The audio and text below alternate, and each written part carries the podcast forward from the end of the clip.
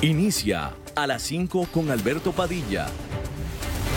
Un programa diseñado con el objetivo de llevarte diariamente un tema de actualidad, acompañado siempre de reconocidos editorialistas, de lunes a viernes a las 5 de la tarde por CRC 89.1 Radio. A las 5 con Alberto Padilla.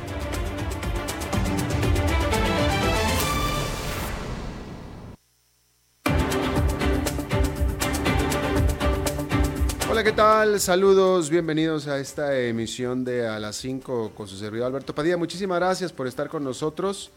Gracias a ustedes que nos están escuchando en vivo a través de eh, CRC 89.1, que es los estudios de donde estamos saliendo en vivo todas las tardes a las 5 de la tarde del el tiempo de Costa Rica. Y bueno, pues gracias a CRC 89.1 que nos permite pues transmitir este programa en vivo, el cual también después se sube a podcast para poder disfrutar o seguir en todas las eh, principales plataformas. Eh, Apple Podcast, Spotify, etc. Y un saludo a todos los que nos escuchan a través de estas plataformas. También un saludo a los que nos están viendo en vivo en Facebook Live. Usted puede encontrar eh, ya sea la transmisión en vivo o la transmisión grabada, puesto que ahí se queda guardado en la página de Facebook de este programa, a las 5 con Alberto Padilla, o también en la página de Facebook de CRC 89.1. Y por último hay que mencionar que esta emisión radial en 89.1 se repite a las 10 de la noche. Salimos en vivo a las 5 de la tarde todos los días y se repite a las 10 de la noche del mismo día. Controlando los incontrolables, el señor Angelo Sánchez. ¿Cómo está, señor Angelo? Y aquí la dominatrix de este programa es Lisbeth Ulet, a cargo de la producción general. Bien, vamos a eh, hablar de. Bueno, eh, hoy es martes de Eli Feinseg, un poco más tarde va a estar Eli con un comentario. Eh, no va a poder ser la sesión normal de Pregúntenle al Eli porque no estará en vivo, puesto que no está en el país en este momento Eli, así es que nos hizo el favor de mandarnos un comentario grabado, ¿ok? Bien, entonces vamos a empezar hablando acerca de este otra vez coronavirus y de los daños extensos e intensos que está haciendo. Hay que hablar de que los mercados accionarios internacionales han sufrido por los temores del coronavirus, pues los inversionistas temen una desaceleración económica mundial como resultado. Sin embargo, las acciones han mostrado señales de rebeldía, de resistencia. En cambio, el que ha sucumbido al pánico es el mercado petrolero. Ese no ha parado de sufrir y está haciendo que algunos de los principales productores del mundo comiencen a tomar medidas drásticas. El lunes los precios internacionales del petróleo entraron oficialmente en lo que se le conoce un mercado en caída. En inglés es un bear market. Es decir, que los precios han caído en más de 20% desde su último pico. El martes los precios subieron, sin embargo, permanecen cerca de sus mínimos en más de un año. El referencial internacional crudo Brent está cotizando en cerca de 55 dólares barril. La preocupación principal es la caída en la demanda en China, que es el principal importador del mundo. Por lo pronto es difícil aún estimar la profundidad del daño. Se sabe, por cierto, que se ha desplomado el uso de gasolina y también de gasavión. Eso es lo que se sabe.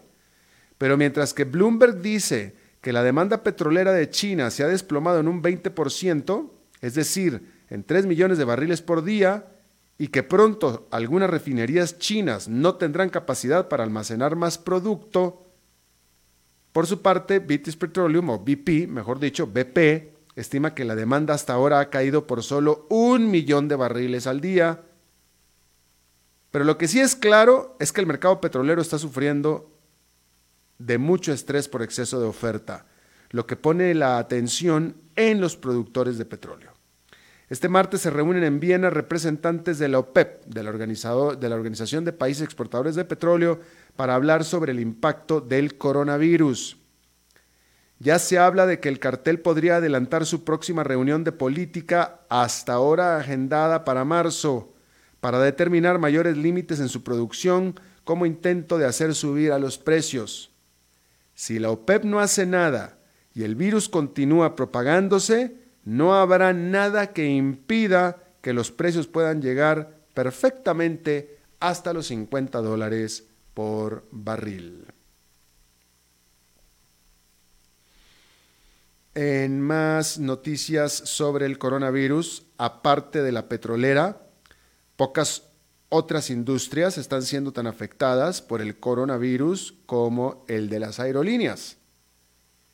Y es que la prohibición para viajes en lo particular y los temores en general están teniendo ya su impacto. El lunes los Emiratos Árabes Unidos, que es uno de los principales hubs aéreos del mundo, dijo que suspendería todo vuelo de y hacia China, con excepción de Beijing. Y es que de acuerdo a la historia de otras pandemias, las aerolíneas tienen justa razón de estar preocupadas por esta. En el 2003, durante el brote del SARS, las aerolíneas asiáticas vieron caer su demanda mensual en hasta un 35%. Y el impacto del brote de ébola en África Occidental fue peor aún.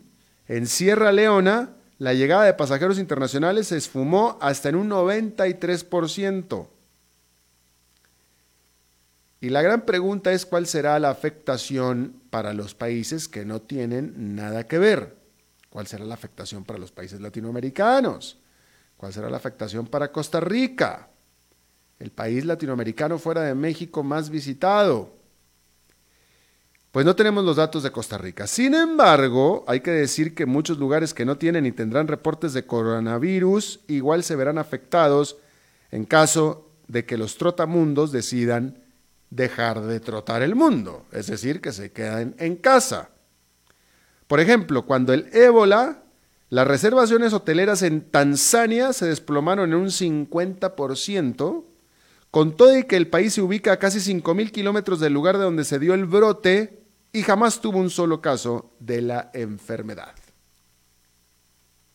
Así es que veremos de qué se trata este asunto. Bien, vamos a cambiar de tema y hay que decir que esta noche el presidente Donald Trump tendrá buenas razones para sentirse optimista cuando dé su discurso anual sobre el estado de la nación.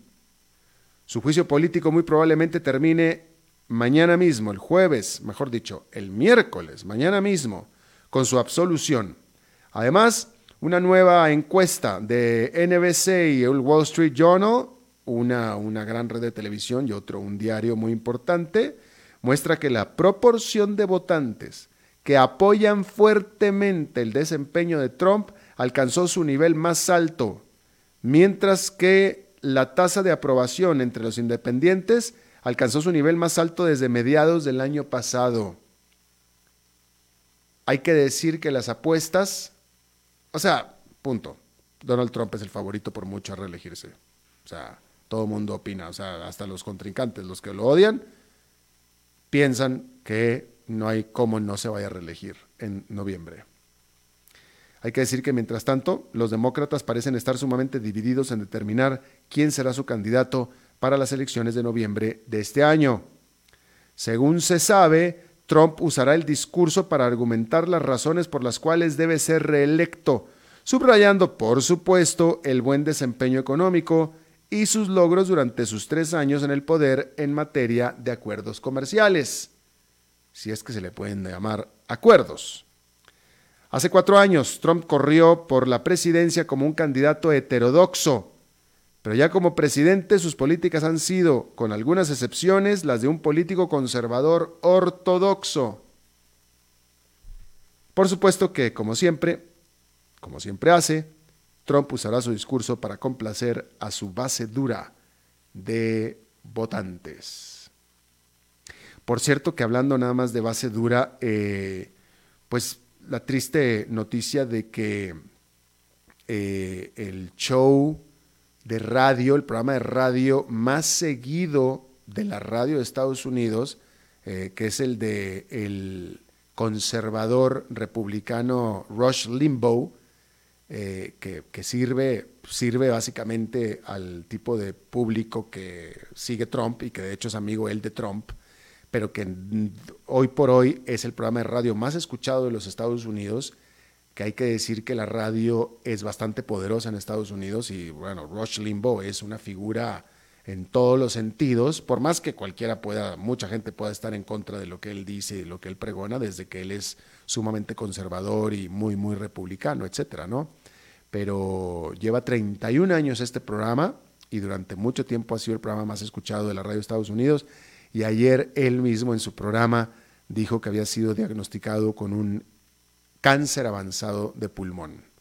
Este eh, Rush Limbaugh, de 69 años de edad, eh, mm, eso fue lo único que dijo. Dijo que iba a tener que faltar a la radio, tanto, sobre todo por los tratamientos, por estar en tratamiento y por los efectos que el tratamiento le pueda eh, causar. No hablo de prognosis, no hablo de nada, pero pues si tiene un estado avanzado de cáncer en el pulmón, y bueno, pues, pues en fin, pero bueno, eh, eh, causó shock esta noticia para los radioescuchas de Rush Limbo en Estados Unidos. Bien, cambiando de tema completamente, si usted es uno de los muchos que apostó en contra de la acción de Tesla, pues le tengo más malas noticias, porque usted ya seguramente ya tuvo malas noticias, pero le tengo más malas noticias. Los títulos de la empresa se dispararon otro 20% tan solo en la jornada del lunes. Ahora, Tesla tiene una capitalización de mercado de 140.600 millones de dólares, de tal manera que solo Toyota, que es la automotriz más grande del mundo, es la única que tiene más valor que Tesla con todo y que la empresa genera solamente el 2% del ingreso combinado de las 10 productoras de automóviles más grandes del mundo. El impulsor del rally es el sentimiento cada vez más optimista por parte de los analistas de Wall Street a partir de la nueva planta que la empresa inauguró en Shanghái, en China, y que le ayudará a crecer fuertemente, y sobre todo en el gran mercado chino. De manera indirecta también ayudó, por ejemplo, las fuertes ganancias reportadas por la japonesa Panasonic. ¿Por qué? Bueno, pues porque Panasonic es nada menos quien le vende las baterías a Tesla. Y si Panasonic dijo que está vendiendo muchas baterías, pues eso quiere decir que Tesla le está comprando muchas baterías, lo cual quiere decir que Tesla está creciendo de manera importante. Las acciones de Tesla han explotado 233% solo en los últimos seis meses del año. Si usted invirtió 100 dólares en Tesla, hubiera ahorita en, seis meses, hace seis meses, 100 dólares, ahorita tuviera 233 dólares. Una muy buena inversión. Pero resulta que las acciones de Tesla son las que más apuestas en contra tienen en los Estados Unidos por lo que aquellos que lo han hecho han tenido definitivamente un muy mal año. Los que han apostado en contra de las acciones de Tesla, es decir, los famosos short sellers, los vendedores en corto, han perdido más de 8 mil millones de dólares en papel solo en lo que va del 2020.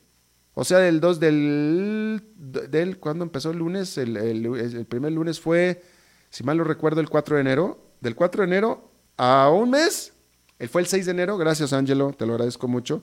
Bueno, pues a, partir del 6 de enero,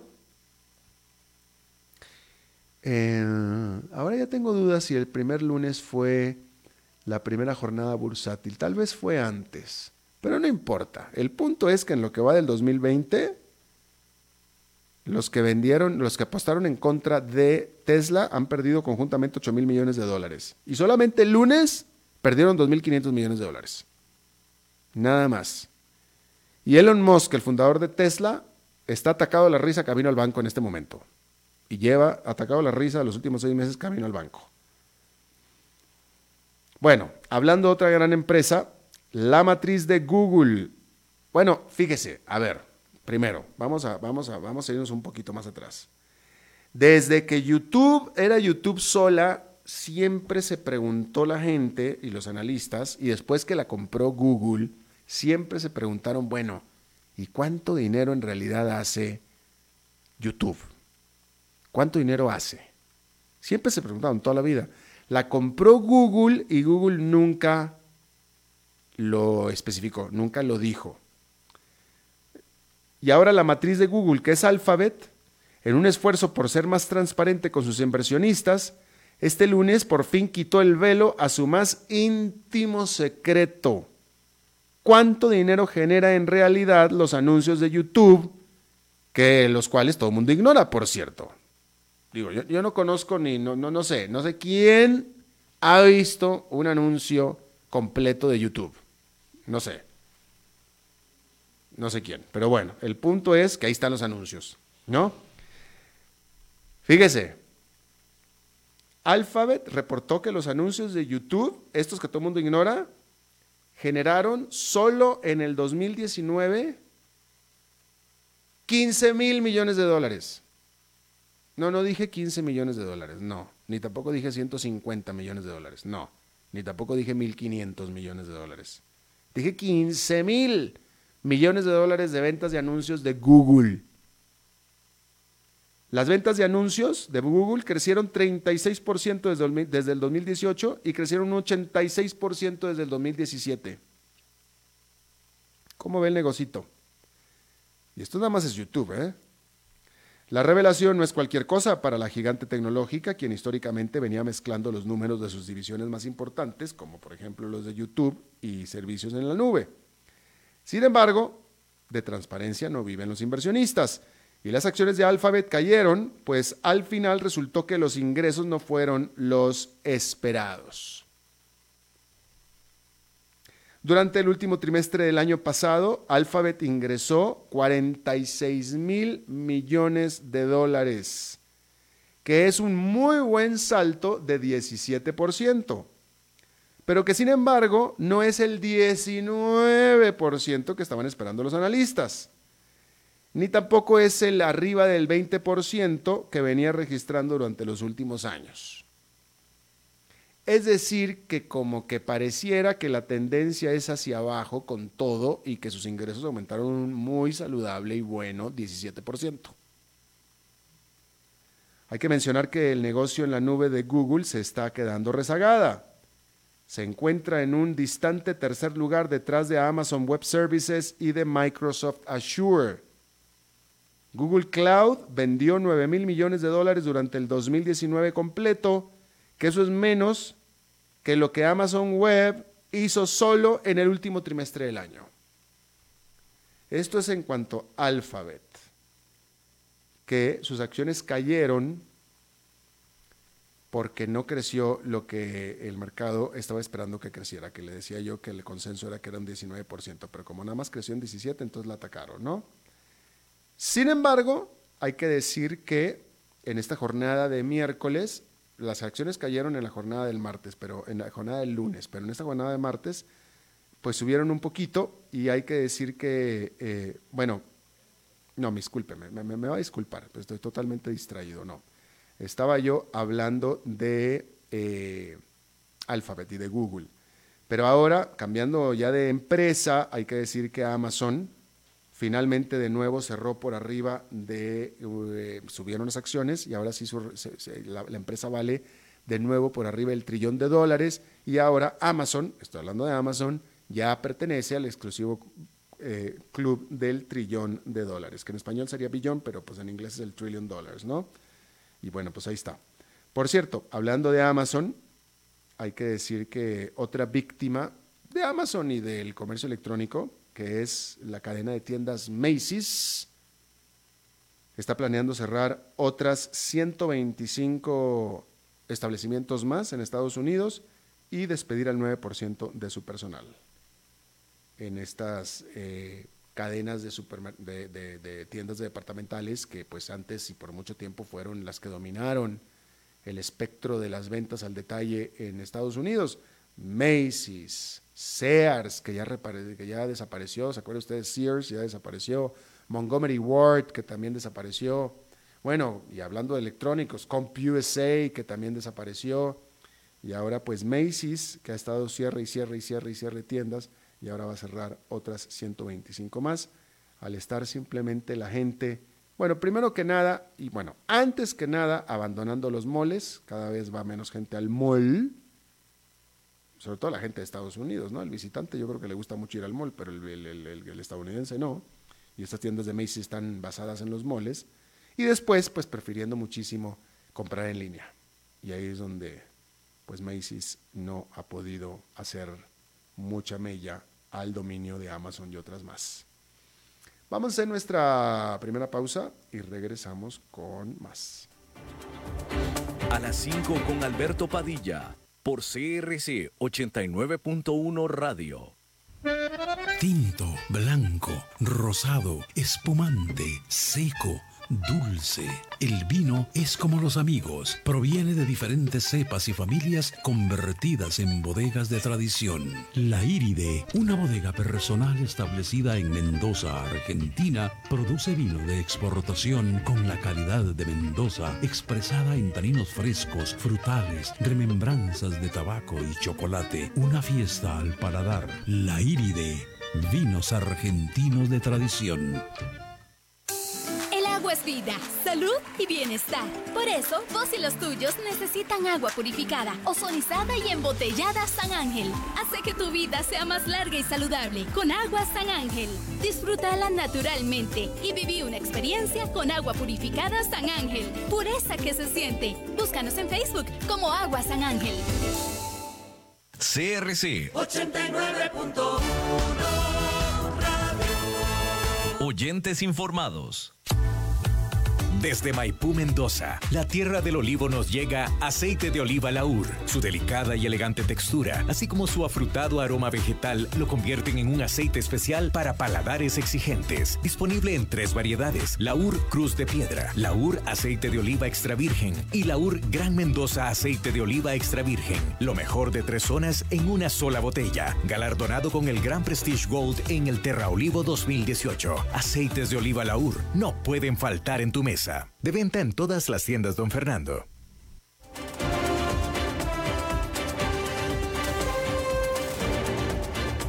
Seguimos escuchando a las 5 con Alberto Padilla. Bueno, muchísimas gracias por continuar con nosotros.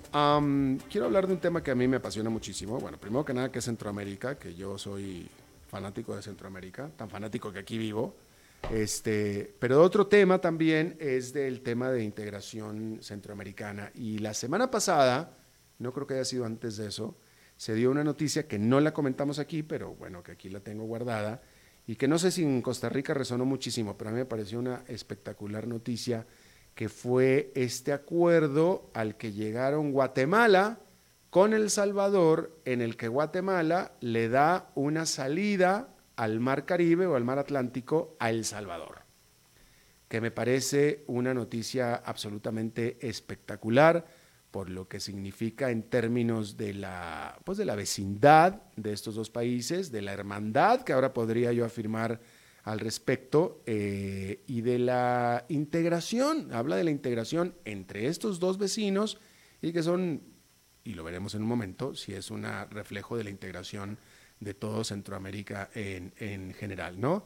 Decir que algo por el estilo ha estado buscando eh, Bolivia de sus vecinos Chile y Perú, pero sobre todo Chile, y, o sea, déjeme le digo que no se va a dar nunca, cuando menos aquí en, la, vida de, la vida de quien le habla no se va a dar, ¿no? Y en cambio, mire qué bien que se dio en el caso entre Guatemala y El Salvador. Vamos a hablar del tema de integración centroamericana en general. Está conmigo Fernando Campo. Él es actualmente decano de la Lead University, pero pues él fue subsecretario o viceministro de Comercio y negociador del Tratado de Libre Comercio de Costa Rica en el CAFTA eh, o en el, bueno, pues en el CAFTA. Fernando, me da mucho gusto verte de nuevo. Muchas gracias Alberto, de verdad un gusto conversar con vos de un tema que nos apasiona a ambos, como es el tema de los procesos de integración y sobre todo Centroamérica una región que ya desde hace 60 años viene trabajando, eh, profundizando no solo las relaciones entre los países, sino también el comercio. Eh, y es una región que, que, yo siempre digo, posiblemente después de la Unión Europea, a pesar de que nos falta mucho, es una de las regiones más integradas hoy en el mundo. Absolutamente. Y, y, fíjense que esta va a ser una entrevista muy aburrida, ya se los adelanto una vez, porque desafortunadamente Fernando y yo vamos a estar de acuerdo en todo. en todo vamos a estar de acuerdo. Eh, no, yo en mi libro, en mi libro, yo lo reflejo. Eh, eh, los centroamericanos no lo asumen y en muchos casos ni lo saben, pero si lo saben no lo asumen. Pero la integración que existe entre Panamá y Guatemala no la tiene ningún otro binomio, ya ni siquiera región, ningún otro binomio de países en Latinoamérica en lo más mínimo para nada. ¿Estás de acuerdo conmigo? totalmente. Y no lo asumí. Aquí en Centroamérica ni, ni, ni cuenta se dan. Ni cuenta se dan, pero sí realmente tienen impactos muy, muy importantes. Si uno ve las cifras de crecimiento del comercio, y hablo de exportaciones, de importaciones, eh, cómo crece cada año en la región. Estás hablando intrarregional. Intrarregional, o sea, el comercio intrarregional cómo se han ido dando encadenamientos productivos entre, entre los distintos productores de la región, donde unos compran materia prima en un país, exportan al otro. Eh, realmente uno dice, eh, la región eh, da muestras claras de que la integración funciona. para Costa Rica, en el caso nuestro, es un mercado muy importante, sobre todo por el tipo de empresas que van al mercado centroamericano. Mucha pyme y mediana empresa tienen a Centroamérica como su mercado y realmente eh, pasar de un mercado de 4 millones y medio que es Costa Rica a un mercado de 45 millones en Centroamérica, pues abre una gran cantidad de oportunidades. Claro, ahora hay que decir una cosa, mientras que, bueno, esto, es, esto es materia que te, la voy a dar a tu opinión, eh, mientras que es cierto, y lo acabamos de establecer, que Centroamérica es la región por mucho más integrada de América Latina, solo después, bueno, Estoy hablando de América Latina. Dentro del continente americano diría que solamente después de, cuando menos el anterior TLC, el Tratado de Libre Comercio, porque México, Estados Unidos y Canadá tienen una integración todavía aún mayor. Pero aún con eso, es tremendamente dificultoso y difícil mover mercancías entre estos países. sin duda alguna. alguna vez leí, y, y, no lo descubrí hasta que vine a vivir aquí porque fue cuando, pero alguna vez leí esta estadística de, que tú la tuviste que haber escuchado, de que eh, tarda lo mismo un camión que va transportando eh, mercancía de Panamá a Guatemala, recorre la misma, cruza los países a la misma velocidad que cruzaría un ciclista. Así es. al mismo eh, tiempo. Y, él lo comprende y, dice, y, es cierto. No, y es cierto. Y realmente hay estudios que demuestran que el promedio por kilómetro son 25 kilómetros por hora. Pero, pero, pero, el punto que yo quería decir con esto es que eso nos da una idea de lo mal que estamos en América Latina. O sea, porque entre, entre Sudamérica es peor, todavía. No, peor. pero es que ese es, ese es el punto fundamental. Hemos avanzado mucho en integración, pero todavía hay grandes retos. Y uno de los retos fundamentales tiene que ver con facilitación de comercio. Hoy en el caso de Costa Rica, los camiones duran 10, 16, 18 horas pasando el puesto fronterizo con Nicaragua. eso, eso tiene un impacto directo en la competitividad de los productos. Usted lleva un producto refrigerado, tiene que tener el camión prendido, 18 horas parado, tiene costos adicionales que al final pagan el consumidor. Entonces, hoy uno de los retos fundamentales de Centroamérica es trabajar en la facilitación del comercio y en medidas para que los productos puedan moverse mucho más rápido. el otro día eh, me subí a un Uber y el chofer del Uber era un ex camionero y, él movía mercancías en Centroamérica y él me hablaba de que eh, muchas veces, eh, porque hay que llevar tanto papeleo, que si falta alguna cosa, ahí se quedan dos, tres días en la frontera. Así es. Tres días. Si falta algún papel que está malo, etcétera, ahí se quedan. Así es. Uno va a la frontera norte y hay camiones que tienen ahí cinco o seis días esperando alguna documentación. Creo que Centroamérica, eh, eh, en el proceso que viene, los pasos deben ser concretos en medidas para que se agilicen los trámites. Hay falta todavía espacio en homologación, los trámites deben ser los mismos, somos una sola región, deberían pasar los camiones mucho más rápidos. Hay países como, como los del Triángulo Norte que están queriendo avanzar más rápido. Hay que ser claros, Costa Rica, Nicaragua y Panamá a veces son un poquito más lerdos, eh, pero eso es parte de la dinámica de la integración centroamericana. El que pueda ir más rápido, adelante. Ya Guatemala y Honduras anunciaron una unión entre ellos, El Salvador eh, quiere eh, unirse, son procesos todavía más profundos y de mayor integración al del resto de Centroamérica. Y eso está bien porque de alguna forma esas medidas pueden ir jalando a los otros, a los otros países.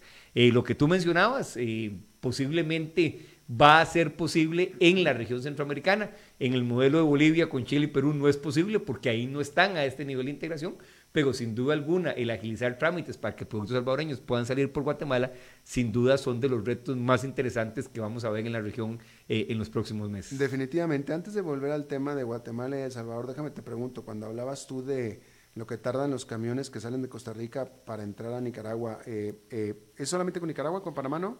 No, con Panamá siempre duran un poquito menos, pero eso tiene que ver más con el volumen.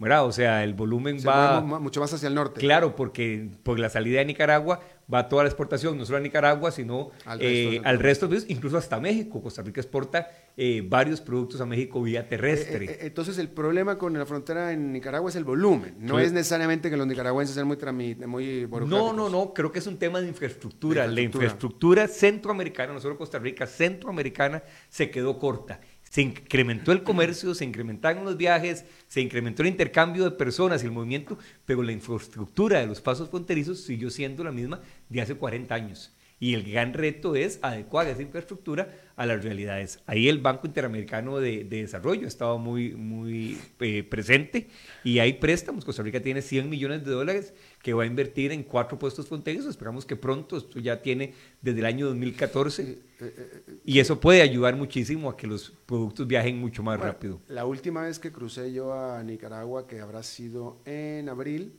esa fue la última vez, no, no he vuelto, estaba Nicaragua haciendo de su lado una, una, instalación, un edificio muy lindo fronterizo. No sé si vaya a expeditar las cosas, pero cuando menos está muy lindo. No, la idea, eh, Nicaragua es mucho más rápida en esa tramitología. Costa Rica tiene una burocracia institucional más complicada, pero la idea es que el, desarrollo de Costa Rica se pegue con el nuevo desarrollo de Nicaragua.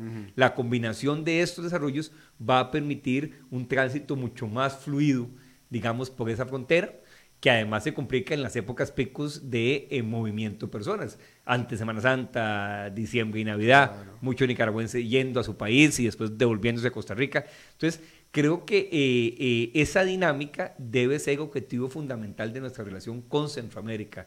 lo mismo están haciendo El Salvador, Guatemala, Honduras, porque cada vez estamos viendo más competencia de productos de otros países y entonces se estima que en costos de logística a veces hay que incrementar entre un 10 y un 15% en el monto final de los productos. Eso es demasiado y obviamente le resta competitividad al producto centroamericano frente a productos eh, que vienen de otros países. Claro, por supuesto. Me, dio mucho gusto escuchar que dijeras lo que es cierto, de que eh, Nicaragua, Costa Rica y Panamá eh, van más lentos que el Triángulo Norte, porque en el Triángulo Norte así lo ven también. Pero esa es la realidad. Y, y eso ha sido desde siempre. Desde siempre. Desde siempre. ¿Por qué es tan difícil? ¿Por qué, por qué, por qué, por qué está esa frontera ahí en, de, Nicaragua para abajo? Yo creo que hay todo un tema de idiosincrasia. Hay que lograrse que en el año 60, cuando se aprobó el Tratado General de Integración Centroamericana, Costa Rica ingresa hasta tres años después. Eh, Costa Rica en ese momento dijo, esperemos a ver si esto funciona y después eh, nos, nos integramos. Había muchos temores del sector industrial en aquella época Hoy, 60 años después, eh, realmente los productos alianzas se colocan muy bien en la región, pero eh, a veces falta esa atracción y ese foco en la política comercial y en la política internacional hacia avanzar en Centroamérica. Hay todo un tema político, no vamos a negar que las relaciones entre Costa Rica y Nicaragua a veces no facilitan, digamos, esa, esa interacción. Mucho del movimiento fronterizo se da cuando usted logra alinear intereses políticos. Lo que vimos en, el, en Guatemala y El Salvador es obviamente basado en una en lo que se ve, ¿verdad? en una buena relación entre, entre los dos, entre, Yamatei y, Bukele, ¿verdad? Pero, pero yo creo que em, eso que yo llamo una integración em, a la medida, en el sentido que los que quieren ir más rápido avancen, lo que nos dice la historia es que al final los demás nos vamos pegando. Entonces, eh, hay otros eh, esquemas de integración que son mucho más rígidos. Tema del Mercosur. Si no se mueven todos al mismo tiempo, nadie se mueve. Y eso genera parálisis. Centroamérica tiene una visión mucho más, mucho más realista. Los que quieren avanzar, que avancen, y ahí los demás se irán pegando al proceso. bueno, pero el Mercosur es, un, es una idea bonita. Eso es todo lo que es. Mercosur no tiene nada. Les ha costado muchísimo por lo mismo, porque son ideas o esquemas de integración muy rígidos, basados en la doctrina, cuando la realidad... Eh, y además es, o sea, si, si, aquí ustedes creen que hay desconfianza entre los nicaragüenses y los, y los costarricenses, por favor, échense una vuelta por Uruguay y por Paraguay para que vean qué es lo que piensan de los argentinos y los brasileños. Que, es, es complicado. Se odian, claro. se odian. O sea, es imposible, no pueden hacer absolutamente nada. Ahí, pero, no, hay nada que hacer. Pero creo que aquí vemos bien que los países del norte avancen. Eso, eso nos parece algo muy positivo. Eh, tú que, bueno, ahora como académico, que por cierto, la LID eh, y, bueno, Fernando en específico hicieron un informe muy interesante al respecto. este, que aquí lo tengo, acciones estratégicas para profundizar la integración económica en Centroamérica. Tú como académico, como estudioso de, la, de este asunto y que estuviste también desde el lado político, eh, ¿tú crees que en el futuro exista la, el empuje, la intención, los elementos para poder pensar en un mercado como un centroamericano? Vamos a ver, esa sigue siendo la aspiración. Si uno revisa el Tratado General de Integración Económica de los 60 la aspiración es llegar a un mercado común. Hoy hay un elemento eh, complicado y es la libre movilidad de personas en la región centroamericana. Eso genera alguna aprensión en algunos países de la región y eso es un requisito sin Siendo prácticos, no hay manera en la que puedan vivir más nicaragüenses en Costa Rica. yo, yo, coincido. O sea, aquí ya están todos. Coincido y bienvenidos y qué bueno. Coincido con, totalmente. Exacto. De hecho, y lo que siempre comento en mis clases es que el centroamericano que quiera venir a Costa Rica pasa. O sea, en la frontera con Panamá hace, hace aduanas, inmigración, el que quiera, el que no, entra por otro lado y, entra. Pero, digamos que esa es la aprensión, digamos, que hay en algunos, en algunos temas. Creo que Centroamérica lo que ha hecho es eh, seguir avanzando en la integración, eso es algo que llegará en algún momento, eh, pero em, hay todavía mucho, mucho que hacer en el tema de movimiento de bienes, eh, donde creo que hay todavía un potencial muy grande que requiere medidas muy concretas para evitar esos cuellos de botella. Ahora, pero hablemos, hablemos de Costa Rica en particular, porque em, mientras que Centroamérica, sobre todo el Triángulo Norte, el Triángulo Norte es tremendamente exportador, exportan muchas cosas hacia el norte, pero también Costa Rica es bien exportadora, pero exportan cosas totalmente diferentes, ¿no? Absolutamente. Em, ¿Cuál sería, o sea, en este momento Costa Rica exporta mucho, exporta fuertemente, exporta productos muy sofisticados o eh, piñas, bananos, café, eh, más aparte el turismo. ¿En qué le convendría realmente en la práctica más apertura de, Costa Rica hacia Centroamérica? ¿Para qué? No, en realidad, vamos a ver, en realidad la gran ventaja de Centroamérica, como decía, es que hay un grupo de empresas que tienen a Centroamérica como su mercado y ahí sobresale el sector eh, alimentario, ¿verdad? todo lo que es alimentos desde eh, productos lácteos, productos de harina, productos eh, confites, golosinas, lo que hace una empresa refresquera, el, el, sirope que van las empresas. O sea, en realidad hay una exportación muy fuerte de producto alimentario al mercado centroamericano. Y hay también exportaciones de un sector industrial que yo diría industrial liviano, que son productos de plástico, eh, temas eh, de metal, que se vende bastante bien. Entonces, ¿dónde gana Costa Rica en, la integración? Bueno, que son mercados importantes que además, como vienen creciendo, eh, vamos incrementando nuestro valor de exportación. Por eso es que es tan importante quitar los cuellos de botella que nos quitan competitividad. Y te pongo un caso. Si yo exporto leche a El Salvador, digamos que es un caso real, exporto bastante leche, eh, bueno, El Salvador con el CAFTA eh, en cinco años va a poder importar leche de Estados Unidos con cero arancel, en libre comercio. Entonces, ese 10% que yo hoy tengo que asumir de costo logístico, voy a ocuparlo para poder ser más competitivo y competir con esa importación de leche que podría venir de Estados Unidos. Por eso es que es tan importante que en un mercado abierto, una región abierta como Centroamérica, con un montón de tratados de libre comercio con otros países, nosotros le demos mayor competitividad a nuestras empresas, eliminando los cuellos de, botella, eliminando esos costos asociados a tramitología, a papeles, a, tiempo en carretera, que hacen que pierdan competitividad frente a productos que puedan venir de otros países. Creo que ese es uno de los retos fundamentales. Mm, interesante. ¿De qué manera, eh, hablando bueno, no sé si ahora ya con el CAFTA que existe o con una integración más, eh, más amplia, como sería un mercado común, una pregunta bien retórica, bien hipotética, ¿no? ¿De qué manera podría eh, eh, beneficiarse Costa Rica, por ejemplo, de las, de las competencias de otros países del, Triángulo Norte, por ejemplo, en textiles? Son muy buenos textileros, Honduras, El Salvador, por ejemplo. Bueno, aquí creo que parte de los retos es ver cómo nosotros montamos nuestras cadenas eh, de valor regionales. Y pongo, y pongo un ejemplo. Costa Rica hoy no es competitivo haciendo telas y textiles, o sea, es mucho más competitivo del resto del región, pero sí es muy competitivo en un área de diseño. de diseño de modas, o sea, y hay universidades que están dando carreras. Entonces, ¿qué es lo que tenemos que trabajar? Generar esas cadenas globales de valor, que los diseñadores costarricenses se puedan eh, eh, aprovechar de textiles muy buenos, guatemaltecos, salvadoreños, y que con esos textiles puedan desarrollar una fuerte industria en Costa Rica de diseño de productos textiles. Que se, que, se, que, se, que se maquilan en, en, en, el Triángulo Norte. Sí, y que los diseños sean aquí utilizando, entonces, eso usted lo puede hacer también en industria alimentaria utilizando materia prima de otras, de otras regiones y haciendo productos, digamos, con mayor valor agregado regional. Estamos hablando de áreas de oportunidad, no existen en este momento. Muy poco. Creo que ahí hay un, gran reto de generar eso que llamo yo cadenas regionales de valor, donde combinamos las fortalezas de los distintos países de la región y entonces damos productos de un mayor valor agregado que se colocan mejor en los mercados internacionales. Eso nos falta, ahí hay un espacio eh, muy, muy interesante y creo que eh, es parte de la tarea que tenemos como, como región. Mira, qué interesante a mí, yo viéndolo, vaya, ¿qué ha pasado en materia de integración después del CAFTA? Porque pareciera que ya llegamos al CAFTA y ya listo, ya se acabó.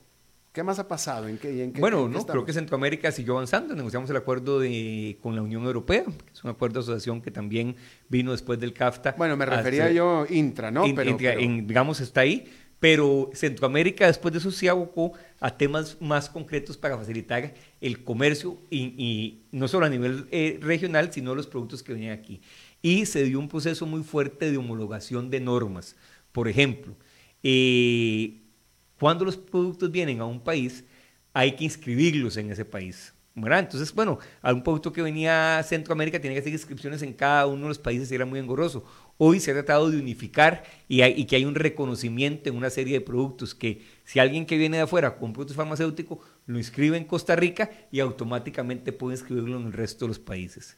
Se ha trabajado también en eh, esas medidas de facilitación de comercio, en ver si eh, las autoridades sanitarias de los países tienen protocolos de reconocimiento para cierto tipo de productos. Entonces, si yo certifico que este producto agrícola va libre de plagas, la otra, eh, eh, la autoridad del otro país reconoce y lo toma. Entonces, mucho se ha trabajado ya en ese tipo de medidas en que nos hacen no solo vernos como región, porque ya son normativa regional, normativa comunitaria, sino que además también tiene una incidencia directa eh, a la hora de hacer negocios para los distintos ciudadanos centroamericanos. Claro, fíjate, Tú, tendrás este dato en la mente, porque yo no. Eh, ¿Cuántas personas hay en, el, en Centroamérica? Somos como 45 millones de personas. Pues bueno, ya con 45 es millones. Es un mercado muy interesante. Es un muy buen mercado.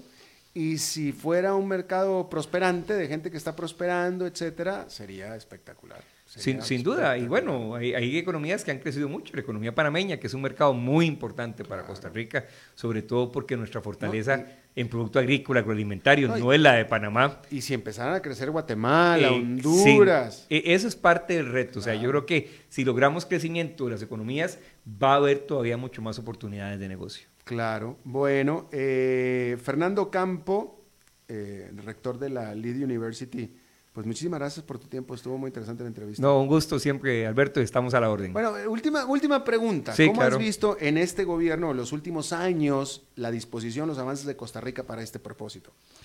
Yo creo que, que ha sido un acercamiento tímido, ¿verdad? Me parece que hay mucho espacio.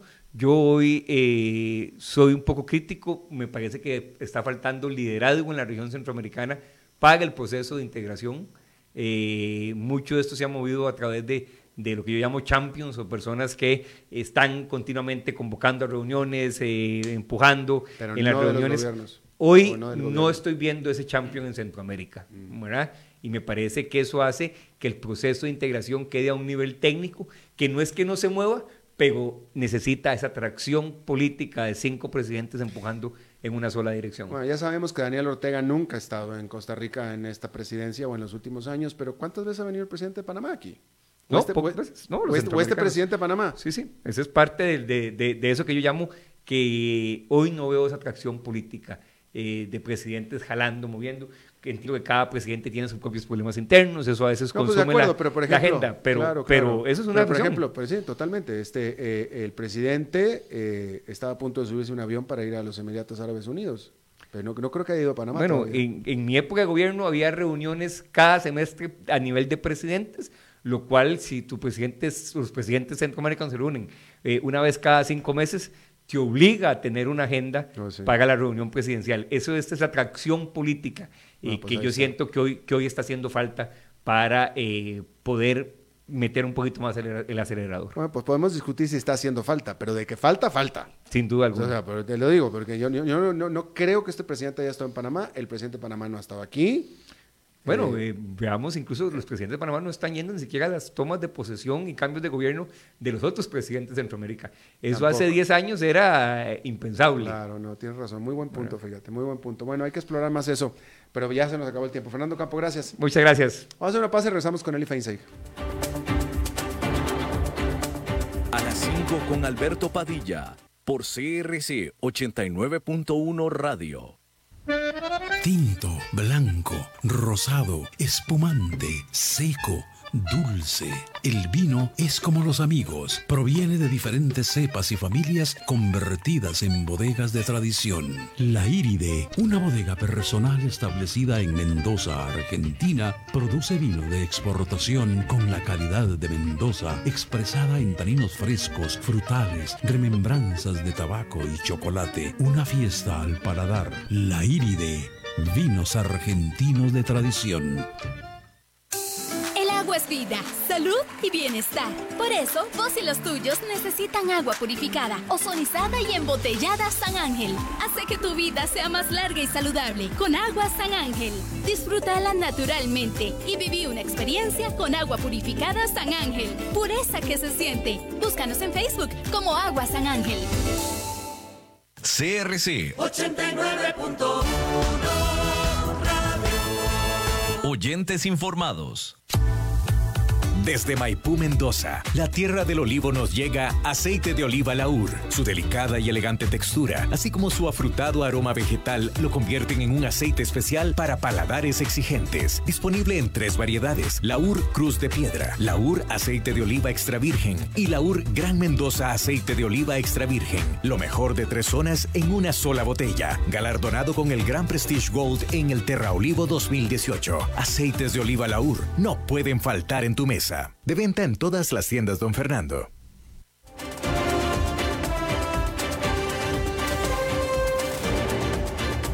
Seguimos escuchando a las 5 con Alberto Padilla. Bueno, es martes y tenemos el comentario grabado en esta ocasión de Eli Feinstein. Saludos Alberto y a toda la audiencia de A las 5 con Alberto Padilla, aquí desde Miami. Eh, no puedo dejar eh, pasar el tema del anuncio la semana pasada del déficit fiscal que hizo el Ministerio de Hacienda. Eh, es verdaderamente preocupante y alarmante que el déficit fiscal haya cerrado prácticamente en un 7% del Producto Interno Bruto de Costa Rica, eh, con un aumento incluso con respecto a lo que había proyectado eh, el propio Ministerio y el Banco Central. Eh, y es, es preocupante porque entró en vigencia la reforma fiscal a finales del año 2018, produjo ingresos extraordinarios producto de la amnistía tributaria y, e ingresos frescos producto de la entrada en vigencia del IVA eh, y otros nuevos impuestos que tienen que ver con eh, renta de capitales y, otras reformas al impuesto de renta, por lo que la recaudación creció en más de un punto porcentual del PIB y eso debió haber producido una disminución del déficit.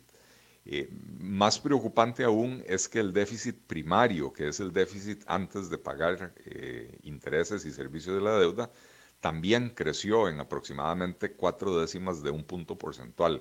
Y ahí es donde están las señales equívocas que está dando este gobierno, eh, porque si bien los ingresos aumentaron significativamente, los gastos aumentaron a un ritmo aún mayor la intención de la reforma fiscal era precisamente cambiarle la, la trayectoria a, a, la ecuación del ingreso y el gasto público costarricense. Eh, el ingreso ciertamente creció, el gasto eh, no se puso bajo control. Algunos rubros, como las remuneraciones, crecieron más lentamente que en años anteriores y eso es producto de la reforma fiscal, pero aún así eh, el rubro de remuneraciones creció a más del doble del ritmo de la inflación, lo cual sigue siendo inaceptable. El gobierno alega eh, como causas de este crecimiento del déficit, eh, por un lado, el aumento de las tasas de interés que impacta en el déficit financiero o déficit total, y por el otro lado, el incremento en las inversiones en obra pública que impacta el déficit primario eh, y por supuesto también el déficit total. Em, no, no, son de recibo estas excusas del gobierno. Eh, las tasas de interés más bien disminuyeron eh, durante el 2019 precisamente producto de la aprobación de la reforma fiscal. Em, el perfil de la deuda mejoró con la emisión de los eurobonos y de hecho el, el gasto o el pago de intereses sobre la deuda disminuyó con respecto a lo que inicialmente había proyectado el Ministerio de Hacienda.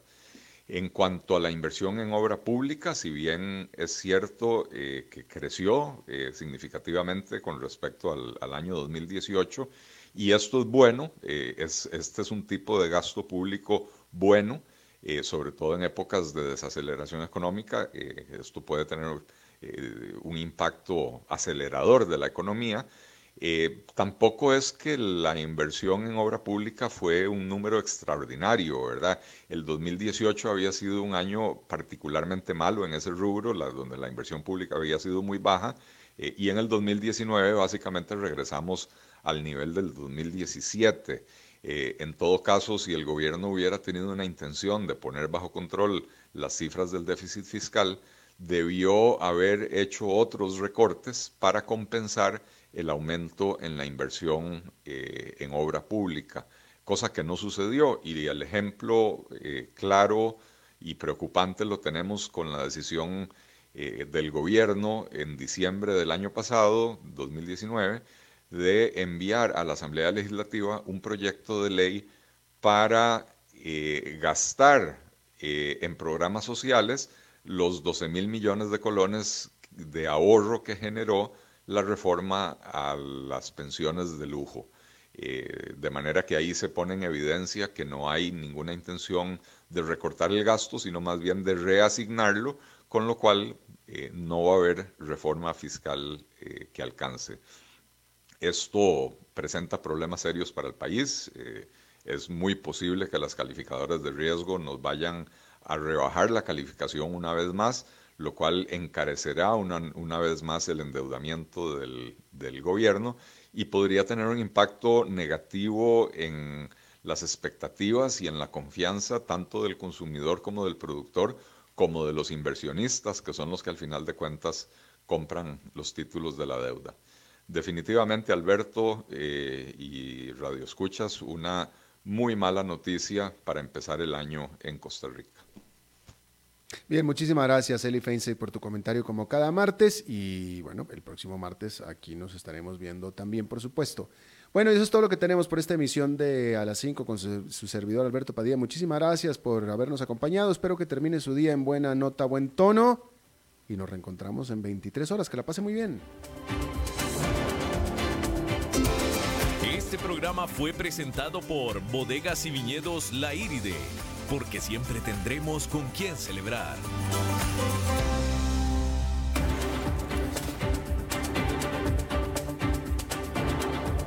Concluye a las 5 con Alberto Padilla. Un programa diseñado con el objetivo de llevarte diariamente un tema de actualidad, acompañado siempre de reconocidos editorialistas, de lunes a viernes a las 5 de la tarde por CRC 89.1 Radio, a las 5 con Alberto Padilla.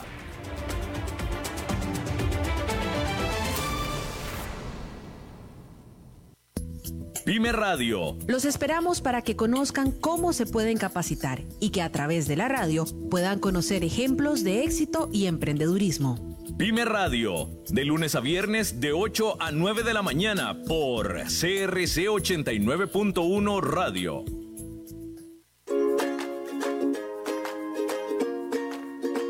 Somos Plus TV lo nuevo en televisión inalámbrica con nuevos canales y la mejor señal que no se afecta con la lluvia. Somos Plus porque somos más. ¿Qué esperas para suscribirte y aprovechar nuestras ofertas especiales? Plus TV, el plus que te mereces. Suscríbete 47002222.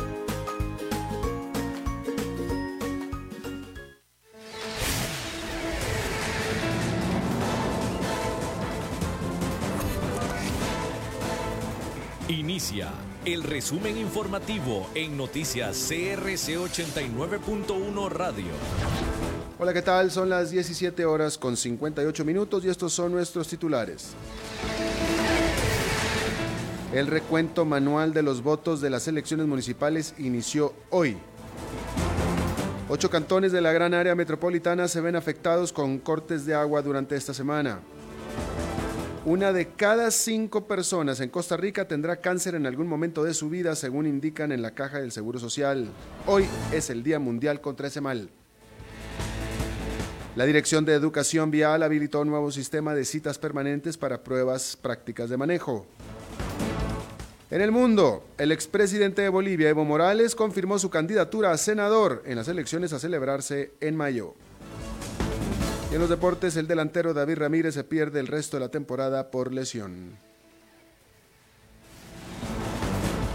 Decisión Municipal 2020. El recuento manual de los votos de las elecciones municipales inició hoy. Esta labor se realizará en dos sesiones por día, durante la mañana de 8 a 12 mediodía y en la tarde será de 1.30 a 5.30. Durante esta semana se espera el escrutinio de las 5.755 juntas receptoras de votos habilitadas por el Tribunal Supremo de Elecciones. La revisión consiste en la examinación y la calificación de la documentación electoral. La labor empezó con los cargos de alcaldía para, seguir con las intendencias, regidurías, sindicaturas y concejalías. Estas sesiones de revisión, verificación y calificación se transmitirán en el canal institucional del Tribunal Supremo de Elecciones. Servicios. Ocho cantones de la gran área metropolitana se ven afectados con cortes de agua durante esta semana. Algunos de los lugares en donde se verá interrumpido el suministro son Alajuelita, Desamparados, San José, Escazú, Santa Ana, Tibás, entre otros. Esta es la primera semana en que se realizan los razonamientos de agua implementados por el Instituto Costarricense de Acueductos y Alcantarillados. Los horarios de cortes comprenden tres franjas, una que va de 9 de la mañana a 3 de la tarde, una segunda que abarca de 2 de la tarde a 10 de la noche y una última de 10 de la noche a 5 de la mañana. Salud. Una de cada cinco personas en Costa Rica tendrá cáncer en algún momento de su vida, según indican en la caja del Seguro Social, y hoy es el Día Mundial contra este mal.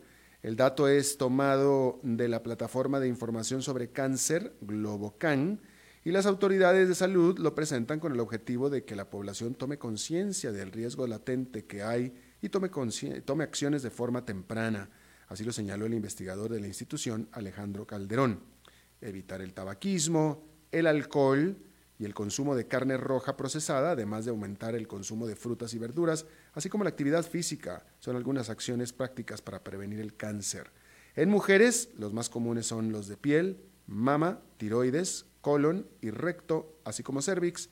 En el hombre son de la piel, próstata, colon y recto, también estómago.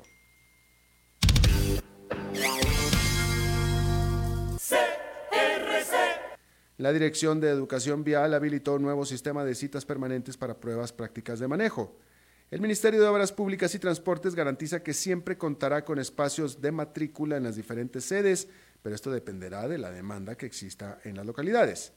La medida se toma como parte del plan piloto de mejora del servicio de pruebas prácticas de manejo. Asimismo, pretende que las citas ya no se hagan en fechas concretas, sino que éstas dependan de la exigencia de la población. Es importante recordar que la matrícula puede realizarse únicamente mediante el sitio web de educación vial y el costo de la prueba es de 5 mil colones, el cual puede pagarse en entidades financieras o entrando en la misma página web.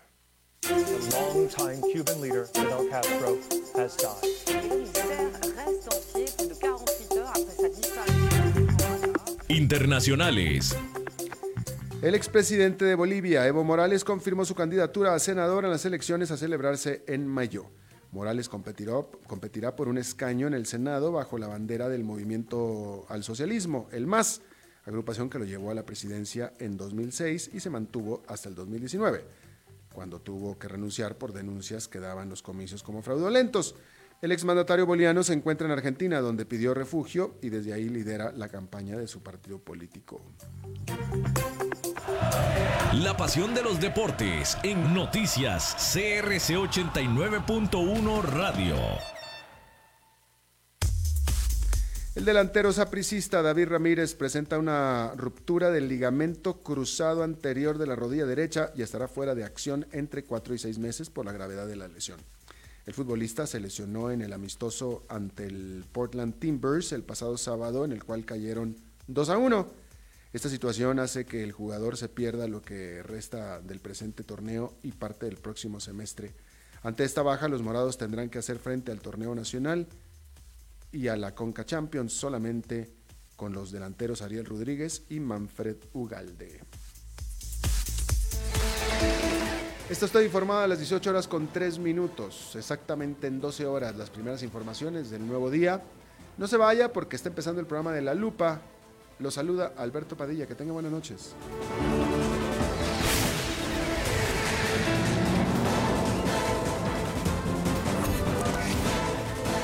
Este fue el resumen informativo de noticias CRC 89.1 Radio.